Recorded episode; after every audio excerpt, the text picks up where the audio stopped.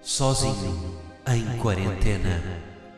Um podcast de Guilherme Geirinhas, que aqui se apresenta na terceira pessoa, com efeito na voz para causar mais impacto. Quem estiver a ouvir este episódio fora de casa, sem nenhuma razão aparente, merece falecer. Como é que é, malta? E Arruade, essa belíssima ilha banhada pelo Mediterrâneo na Síria. Estou a falar sírio. Paná, paná, pá. Estou a falar a sírio, estou. Querem confirmar com a Siri? Enquanto bebem leite com Siri, ais? Chega. Bom, hum, então isto é o quê? Isto é o 74. É o 74. Estão bem? Como é que está essa quarta-feira? Ou quinta, se estiver a vir na quinta ou sexta, blá blá. Olhem, antes de mais, acabei de ver, estava a estava a ver casas no Idealista. Eu volto e meia vou, vou vendo casas. Não é que me queira mudar, mas para ver como é que está o mercado. Com um gajo está sempre aí de olho. E. E estava a ver, vi uma casa que, que o anúncio era T2 mais anexo. E aqui a minha, a minha mente começou a, a magicar e pensei: imagina o que é que era um gajo ir visitar um T2 mais anexo, hum, vai visitar a casa, chega à casa, o proprietário abre, recebe, mostra-lhe a casa e depois não há anexo. E pergunta ao proprietário: então, mas eh, desculpe, eh, no, no anúncio dizia que tinha anexo. E o proprietário respondia: Ah, desculpe, esqueci-me de colocar em anexo.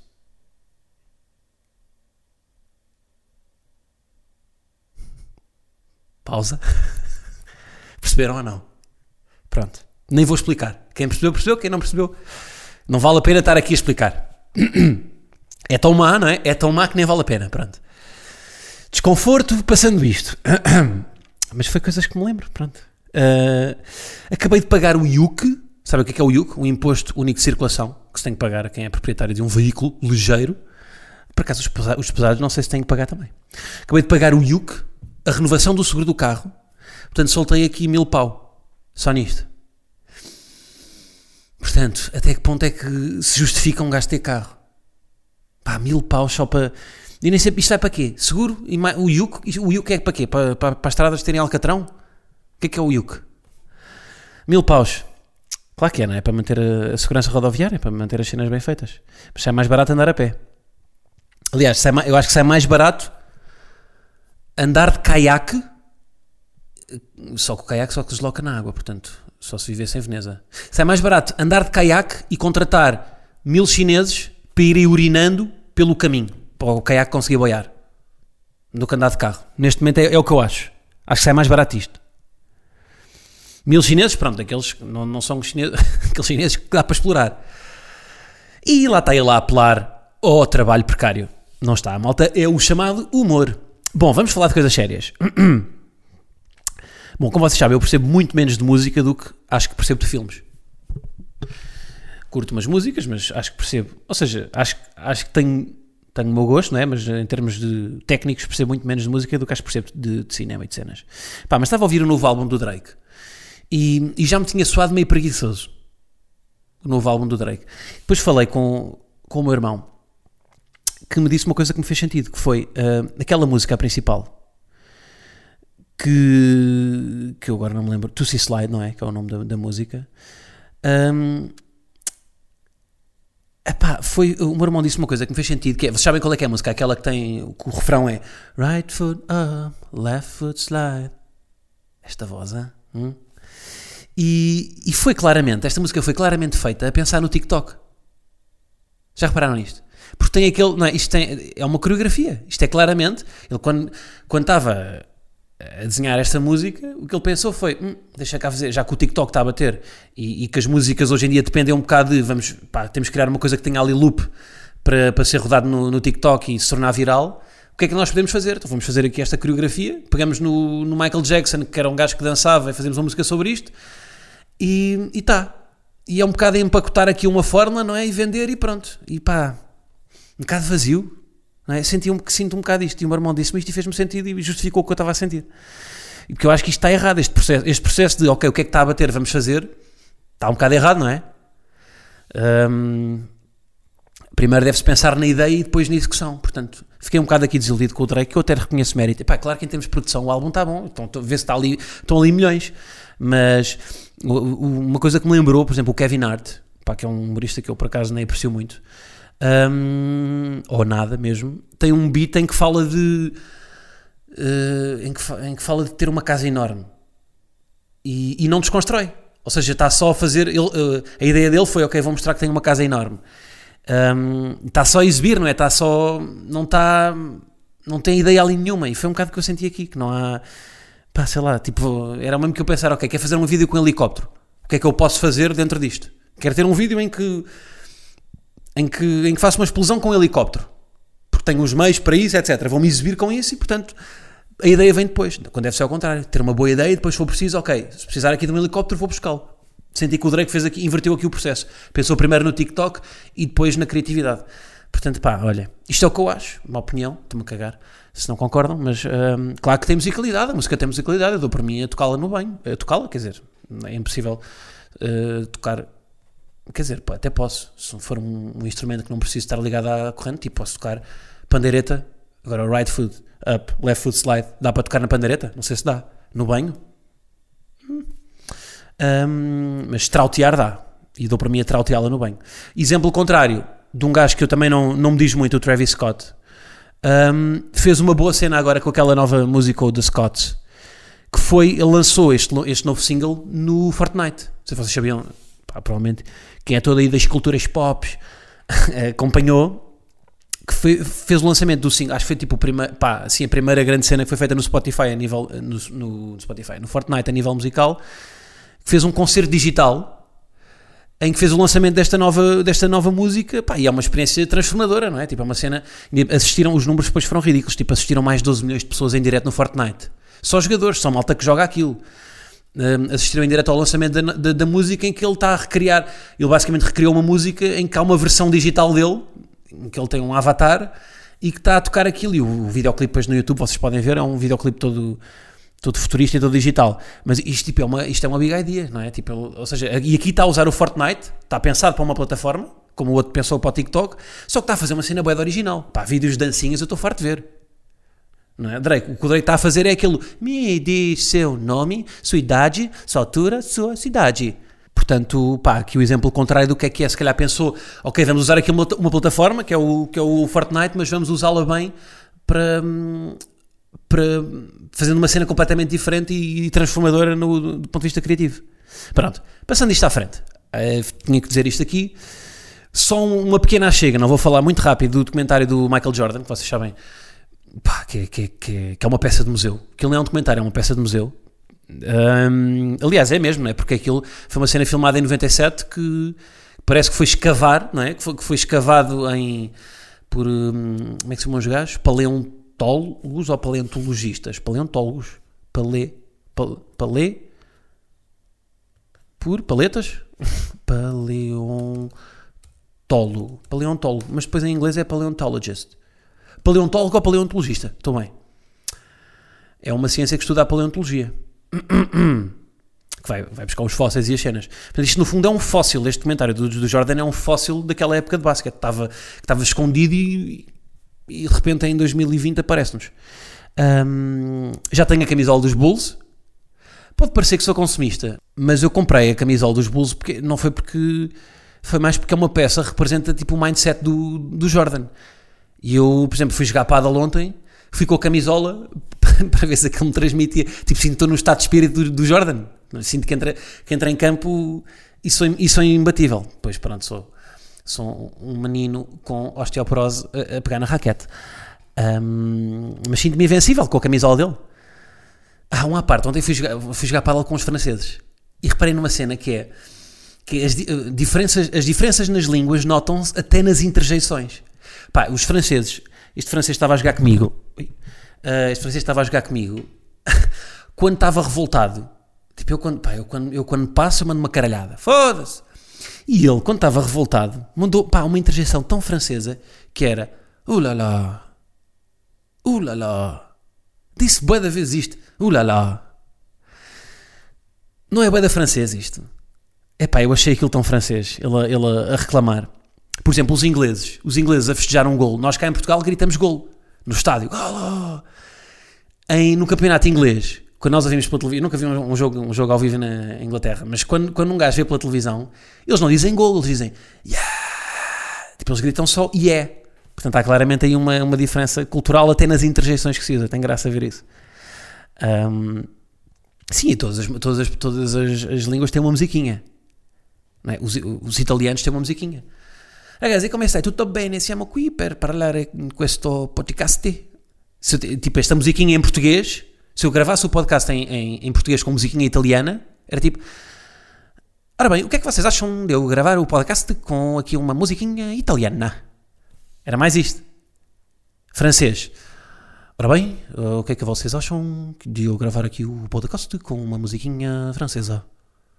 Que se calhar fiz igual ao italiano, mas com sotaque açoriano. Alemão. Alemão é inverter os predicados. O que é que vocês, ora bem, podcast acham alemão musiquinha? Não, é? eles alteram os predicados todos. Bom, agora, em relação a Jordan, já sabe que ele é um boss, não é? Uh, um pequeno spoiler, se não querem ouvir, uh, passem à frente. Pá, a cena que eu acho mais boss que ele fez, que se vê em todo o documentário, é ele ter pedido, quando ele teve a gravar o Space Jam, um, o filme, o filme da, da Warner Bros. com o Bugs. Um, ele pediu à produção e eu, eu, acho isto boss porque eu, pá, eu também, eu quando vou atuar, eu, eu, eu também peço cenas para o camarim. Agora, eu sinto mal às vezes por pedir à produção uns M&M's. Este gajo, este boss, foi gravar o Space Jam, teve para aí durante o, dois meses no verão a gravar o Space Jam, e o que é que ele pediu à produção? Para construir um campo de basquete, para ele se preparar para a época um campo com um ginásio lá dentro, com um campo coberto. Epá, como é que é possível?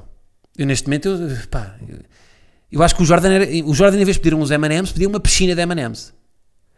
Mas pedia uma piscina de M&M's só com M&M's castanhos.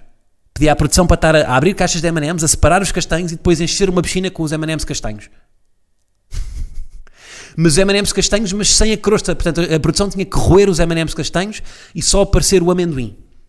Exato. Sim, o Jordan fazia isto. Uma piscina de amendoins que foram M&M's. Em vez da produção comprar amendoins, não tinha que comprar M&M's, comer o chocolate dos M&M's e depois ficarem só os amendoins. Yeah. E se vocês já comeram M&M's sabem que é complicado, ficar só o amendoim. É muito difícil, porque acabamos por trincá-lo.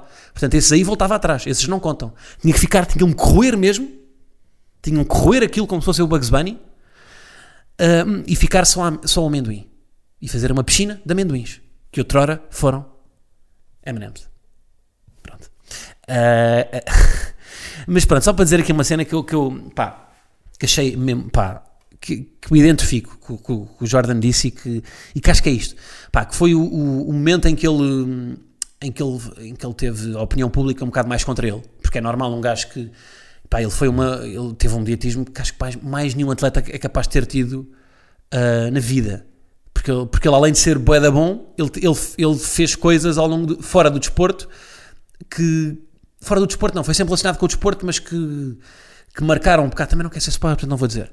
Mas pronto, uma cena que correu mal para ele foi. Pá, houve umas eleições na altura na, nas Américas, para o Senado, um, que, que tinha um candidato afro-americano que eu não me lembro do nome, e outro que era um republicano pá, racista e pronto, e que era e claramente tinha um discurso contrário ao, às minorias e, ao, e, e o oposto a este candidato afro-americano. E esperava-se, toda a gente esperava que o Jordan apoiasse o candidato negro, um, pá, porque o Jordan estava no seu auge de popularidade e se calhar bastava esse apoio para dar alguma notoriedade a esse candidato e ele ganhar, ele vencer as eleições. Pronto, o que acontece é que o, o Jordan se absteve, não, não deu apoio, e acabou e quem acabou por ganhar foi o racista. E, o, e, o, e, há aqui algum ressentimento das pessoas de sobretudo da comunidade negra do Jordan não, não ter não ter apoiado esse, esse candidato. Pronto. E, e, ele responde lá uma cena para que eu acho que é que é só o que interessa que é primeiro ele diz eu não o conhecia. Eu não conhecia o, o candidato uh, apoiou-o financeiramente acho que lhe deu apoio financeiro mas não apoiou ou seja não, não fez isso na sombra que também é uma cena difícil de fazer. Nós hoje em dia, quando apoiamos alguém financeiramente, vamos apoiar aqui a, a Casa do Gaiato. e depois mostramos na- nas stories o, o, o nosso apoio, não é? Para mostrar às pessoas, olhem, eu a ser bonzinho. Porque a solidariedade tem isto, não é? Nós, nós damos solidariedade para ajudar as pessoas, mas também para, para nos ajudarmos a nós, que é bom sentir-nos boas pessoas. Não digam que não, que isto é verdade, malta. E, e ele fez isto na calada, portanto, Jordan bem. Ah, mas depois ele diz uma cena, ele a justificar porque é que não apoiou. Ele diz a verdade. Ele disse foi, eu não era um ativista. Pá, eu nunca quis ser um ativista, eu, quis, eu era um jogador de basquetebol. E o meu, o, o meu foco, a minha obsessão, sempre foi o basquete. Eu não tinha disponibilidade mental para estar a pensar noutras coisas. E, portanto, como o meu foco era isso e não era o resto, eu não apoiei outra pessoa. Porque eu não percebia disso. E ele depois diz: se eu fui egoísta, provavelmente fui. Hum, mas o meu foco era esse. E, portanto, eu estaria a desvirtuar-me no caminho que eu queria, naquilo que era a minha obsessão. Epá, e eu identifico-me tão com isto. E eu às vezes sinto que há alguma pressão para apoiar causas, mesmo pá, eu já, eu já me comprometi com a saúde mental e eu recebo, mas eu recebo tantos pedidos. Pá, e às vezes pode parecer que é que é má vontade minha, mas eu não, eu não, eu não consigo socorrer esses pedidos todos.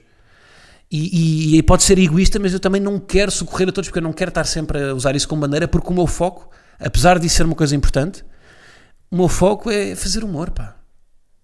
Claro que eu quero ajudar, quero ajudar a, pá, a desmistificar a saúde mental, claro que quero, mas isso não pode ser o principal. Pá, pronto, e, e, portanto senti mesmo aqui o. Pá, às vezes é esta pressão que nós temos, toda a gente tem esta pressão hoje em dia para, para apoiar causas, olha os cãezinhos, olha isto e aquilo, e, pá, e às vezes temos de ser um bocado mais rockstars, temos de ser mais Jordan nisto, que é, pá, malta, eu não sou, isto não é a minha vida, portanto deixem-me. Hum, deixem-me deixem fazer, porque há, há quase um sentimento como, como, como, como tem exposição mediática, há uma pressão para eu tenho que apoiar, eu tenho que apoiar qualquer coisa. E depois o que é que fica? Fica um vazio, a pessoa apoia só por apoiar e percebe-se que nem se identifica com o discurso. Percebe só está a dizer por dizer. E é um ativismo barato, não é? É um ativismo que não tem compromisso. Hum, portanto, olha, já nem falo, porque lá está, quando, quando pedem para apoiar os cãezinhos, pá, malta, eu não tenho animais, meu. Portanto, eu vou estar a dizer o quê sobre isso? Pá, claro, não façam mal aos animais, sim, mas o que é que eu vou dizer sobre isso? Se não, se não tenho nada para dizer. Portanto, hum, pá, Ganda Jordan, curti mesmo isto. Pá, isto foi o para mim foi a melhor frase do, eh, do, do, do, do documentário. Bom, andando para a frente. Estamos com ritmo hoje, malta, não estamos? Ritmo, ritmo, ritmo. Agora corta só para um golito de água. Bom, hoje quero-vos falar do quê? Síndrome de impostor. Estão a par ou não? Pá, eu não sei se isto, eu acho que isto não é uma patologia, não é uma doença. Síndrome de impostor é uma, não sei se a ciência reconhece como uma doença. Ahm, o que é que é o síndrome de impostor? De impostor?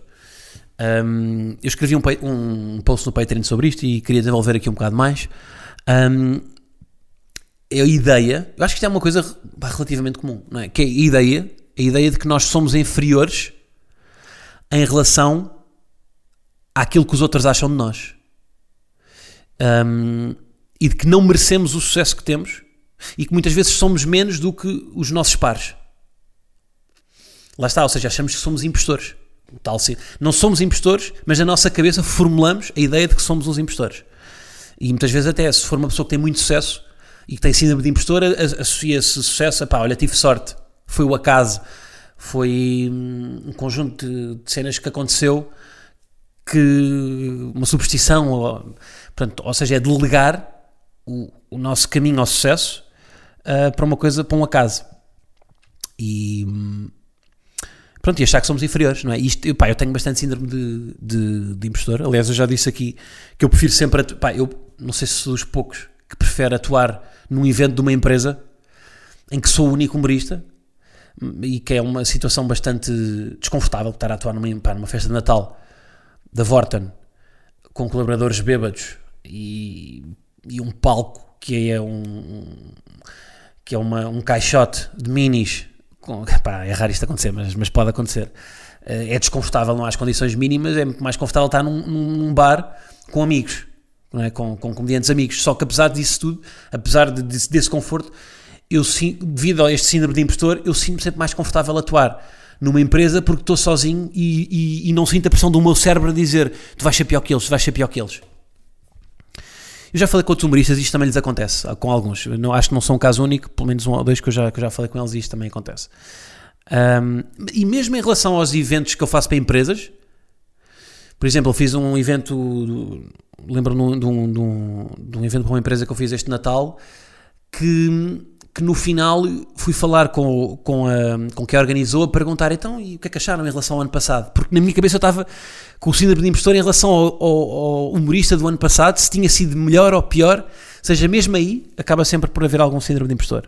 Um, outro exemplo, eu sempre fui relativamente participativo nas aulas de, na faculdade de Economia e Gestão, uh, mesmo medicina também acho que participava, e depois quando fui tirar o curso de, uh, na, na pós-graduação de de artes da escrita, quando tive aquela cadeira com o Ricardo Luz Pereira, que já falei aqui, um, eu participava muito pouco. Participava só quando me era solicitado, ou seja, proativamente eu não respondia. Porquê? Porque tinha síndrome de impostor de. Ele sabia que eu era humorista e eu não queria que ele descobrisse que eu não tenho piada. Portanto, participava muito a pouco. Mas quando participava, corria bem. Só que tinha vergonha de ser proativamente eu a participar. Um, pronto. Que isto, eu acho que, é que acontece? Porque eu se calhar participava mais na economia porque eu realmente eu, eu não tinha a noção que eu não trabalhava tanto para a economia, então se calhar não tinha tanta pressão. Como, como me esforço tanto no humor, eu como se, se calhar sinto essa pressão, sinto-me um bocado impostor à frente de alguém que eu reconheço que de facto é bom nisto. Mas, por exemplo, o Ricardo Pereira eu acho que é outro que tem um síndrome de impostor gigante. Porque ele várias vezes já no discurso público diz que diz que não acredita bem como é que tem o sucesso que tem que que é sorte, que, que, o universo conspira para o fazer feliz e que, que ele acha, ou seja, isso, eu acho que isso tem algum síndrome de impostor também, não é? Portanto, acho que é comum um, isto acontecer. Um,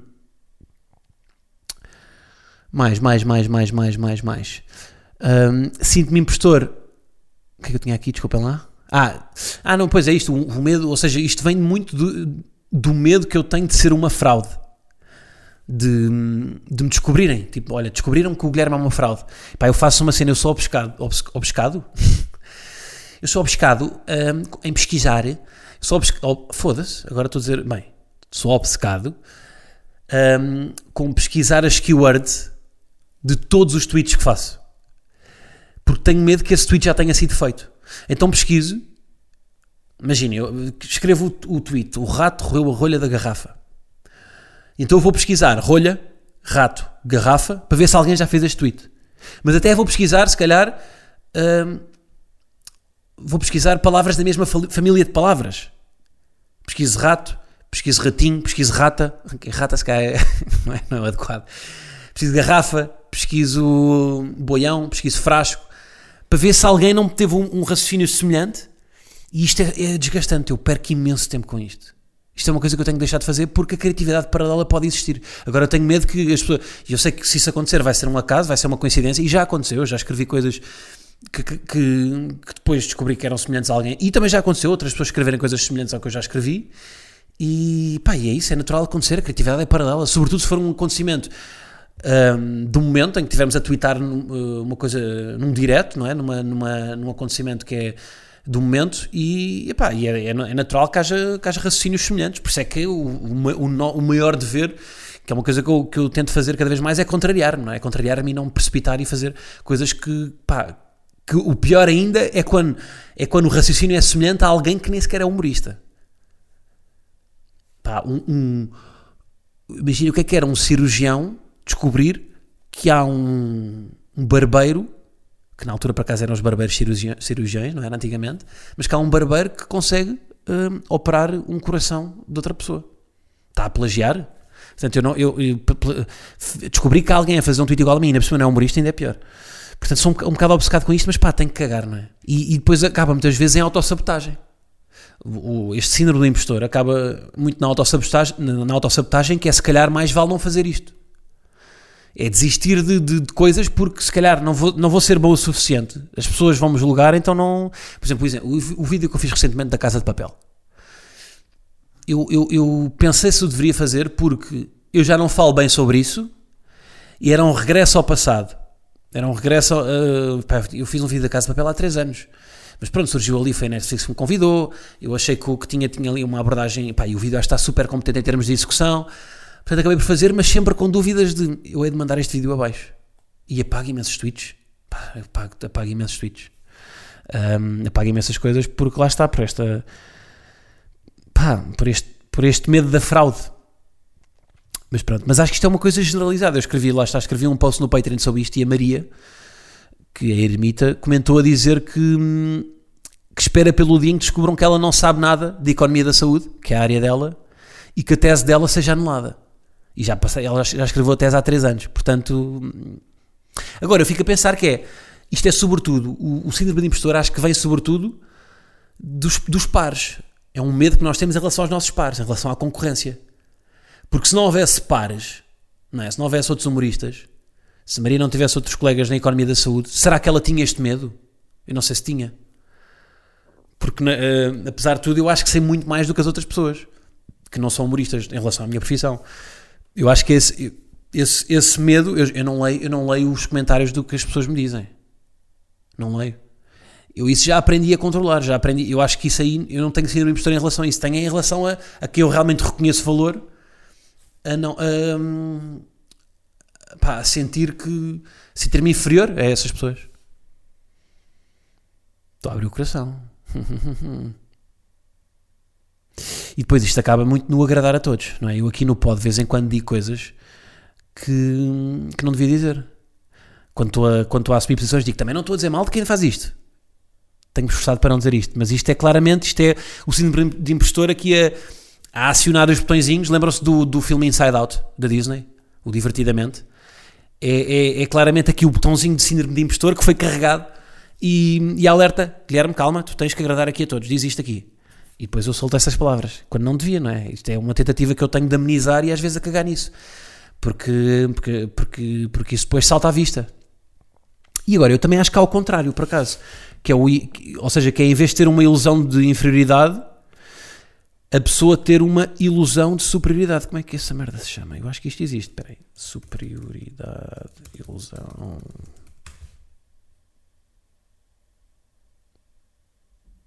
Exatamente, está aqui. Exatamente. Que é. Que isto é, é, que isto é o, contra, é o efeito Dunning-Kruger. Que é o que é? Uma pessoa que é incompetente hum, que não consegue reconhecer que é incompetente. Porquê? Porque as skills, as skills para. Exato, ou seja, esta superioridade ilusória, ao contrário, achar que isso é bom demais, acontece porque as skills que uma pessoa tem para reconhecer que é incompetente são as mesmas, as mesmas skills que a pessoa precisa para ser competente. Se ela não consegue ser competente, claro que ela não vai conseguir reconhecer que é incompetente. Yeah. Uma pessoa bué da competente, pelo contrário, está sempre a investigar, a contrariar-se, a procurar respostas, hum, pá, a pôr em causa, e isso faz com que ache que é incompetente. Porquê? Porque procura demasiado hum, aperfeiçoar-se. Me- Mesmo em discussões com. Isto não é só na profissão, mesmo na vida. Discussões com amigos ou com familiares. hum, pode haver aquela sensação. Eu muitas vezes tenho a sensação que perdi a discussão, mas sei que argumentei melhor. Com um amigo que, que se calhar reconhece tem alguma superioridade hum, em se achar. Pá, que usa aqueles argumentos que são os, eh, os argumentos que, que parece ganham a discussão eh, de argumentos tipo, ah, assim não vale a pena discutir contigo. Ou não acredito que disseste isso. Estes argumentos parece que anulam tudo o que eu disse, mas estes argumentos não são nada. Estes argumentos são argumentos de quem não tem argumentação e de quem se acha superior. Assim não vale a pena discutir contigo. Hum, isso não é argumento, não é? É pá, cresce. É pá, cresce. Não. Não é? Tipo, eh, eh, justifica a tua posição com uma contra-argumentação. Isto é, isto é claramente uma falsa superioridade. Yeah. E mesmo a dizer isto, estou-me a sentir impostor. Porque estou a dizer estou-me a sentir impostor a dizer que tenho síndrome de impostor. Porque, ganda Inception. Porque estou a dar a ideia de que acho que tenho sucesso e que sou bom naquilo que faço, mas que acho que não tenho. Estou-me a sentir síndrome, estou a sentir síndrome de impostor de ter síndrome de impostor. Porque não tenho coragem de achar que sou bom, mas que tenho síndrome de impostor. Estão a perceber o que eu estou a dizer? Bem, isto é, isto é, isto tem bué de camadas, meu. Porra. Pá, ah, eu queria agora aqui enfiar-me um, um paralelismo à façanha, não sei se vou conseguir. Que é o, o monumento, em Roma há um monumento, que é o monumento a Vittorio Emanuele, que é um monumento branco, gigante, que é relativamente recente. Pá, relativamente recente, tendo em conta a história, a história da pá, romana, não é? Que, que as ruínas romanas de, de. Agora não sei, mas dá não sei quantos séculos atrás. Um, e, e, este é relativamente recente, pá, foi uma história, não sei de que é, não sei de quem é que é, mas é, mas é uma coisa pá, com 400 anos. Um, não, menos, menos, pronto, não, não, interessa. É um monumento recente e os, os, os o monumento a Vitória Manuel, que é imponente e que até vem, se vocês pesquisarem no Google, é dos primeiros que aparece quando se, quando se pesquisa Roma. E, e os italianos, to, todos os turistas adoram aquele monumento, mas os italianos não gostam. Porquê? Porque aquele monumento Uh, não tem a ver com o resto da história de Roma, em que as ruínas, as ruínas romanas, o Fórum Romano, o Coliseu, o Panteão, são coisas de uma era e isto é de outra era completamente diferente, já, já muito mais moderna, uh, muito mais contemporânea. E, portanto, o que eles dizem é que a melhor vista de Roma é a vista de cima do Vittorio Emanuele. Porquê? Porque é o único ponto em Roma onde não se vê o monumento a Vittorio Emanuele. E, e isto é um bocado que é. Um, ou seja, o Vitória Emanuele um, faz um bocado de sombra aos outros monumentos, não é? Faz um bocado de sombra aos outros monumentos de Roma, ao Panteão, ao, ao Coliseu, etc. Uh, e é um bocado o que eu sinto às vezes em relação a, pá, a quando vejo alguém que realmente tem, eh, que eu reconheço seja muito bom e que me faz e, e que sinto que me faz sombra, não é? E tenho e tenho e, e sinto-me impostor em relação a essa, a essa pessoa, porque hum, porque acho que não sou tão bom como ela. E, e no fundo é colocar-me em cima do Vitório Emanuel, não é? E pensar, ok, o Vitório Emanuel está aqui, vamos ver a vista por cima dele, vamos ver, tipo, ok, vamos pensar, pá, não, não é viver em função dele, mas é viver um, a olhar do mesmo ponto em que ele está, porque assim, eh, tendo consciência que ele existe, mas que não, é um, não está a fazer sombra a ninguém. Se calhar não foi a melhor analogia. Estão a ver, isto é, lá está, é o síndrome de impostor, já estou, estou sempre em auto-julgamento, pá. Mas o pod é bom porque o pod faz. Isto é desenvolvimento pessoal. Apesar de. Pá, por exemplo, eu, eu no início do, do, do, do, podcast eu, eu cortava algumas partes. Pá, porque estava sempre overthinking e dizia aqui coisas que eu acho que não, não encaixavam. Hoje em dia eu não corto o pod. Hoje em dia vai assim, pá, faço um. Às vezes, se calhar, faço um, um corte ao outro porque cheio demasiado tempo, mas em termos de narrativa não corto nada. E, e é isso, é é um aperfeiçoamento e o pode, por acaso, neste, neste aspecto de desenvolvimento pessoal e de combater um bocado este síndrome de impostor, é capaz de ser das coisas mais eficazes. Portanto, pá, olha, não sei, não sei se identificam com esta cena do síndrome de impostor, eu acho que é uma coisa que é relativamente comum, um, dou aqui a minha experiência. Pá, e no fundo, qual é a mensagem? Acho que é, eu acho que é na boa, sentirmos todos uma fraude. Acho que faz parte. Acho que é melhor sentirmos uma fraude do que sentir que somos, um, que somos uma pedra lapidada e que está-se tá bem e que não, não há nada a melhorar. E portanto, hum, hum, é isso, né? É, é, e contrariamente ao, ao, ao, discurso que nós vemos hoje em dia dos gurus, em que, em que nos dizem que temos que ser os melhores, que nós somos únicos, que nós somos especiais, que nós somos isto, nós somos. Não, às vezes somos só. Às vezes só temos de nos sentir uma fraude para, e não temos de nos sentir únicos nem especiais. Às vezes faz-nos bem sentir também que somos, se isso não prejudicar a nossa qualidade de vida, faz-nos bem sentir assim. Está bem? Pronto. Malta, foi síndrome de impostor hoje. Curtiram? Espero que sim.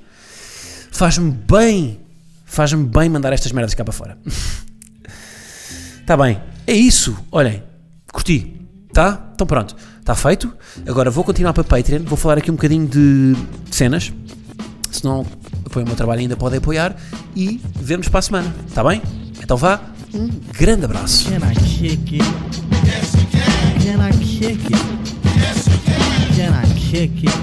Yes, you can. Can I kick it? Yes, you can. Can I kick it? Yes, you can. Can I kick it? Yes, you can. Can I kick it? Can I kick it? To all the people who can quest like a tribe does. Before this, did you really know what live was? Comprehend to the track force, why? Cause getting mentions on the tip of the vibe was. Rock and roll to the beat of the funk fuzz. Wipe your feet really good on the rhythm rug. If you feel the urge to freak, do the jitterbug. Come and spread your arms if you really need a hug. Afrocentric living is a big shrug. A life filled with, that's what I love. A lower plateau is what we're above. If you diss us, we won't even think of. We'll nipper the dog and give a big shove. This rhythm really fits like a snug glove. Like a box of positives, it's a plus love. As the trial flies high like a dove.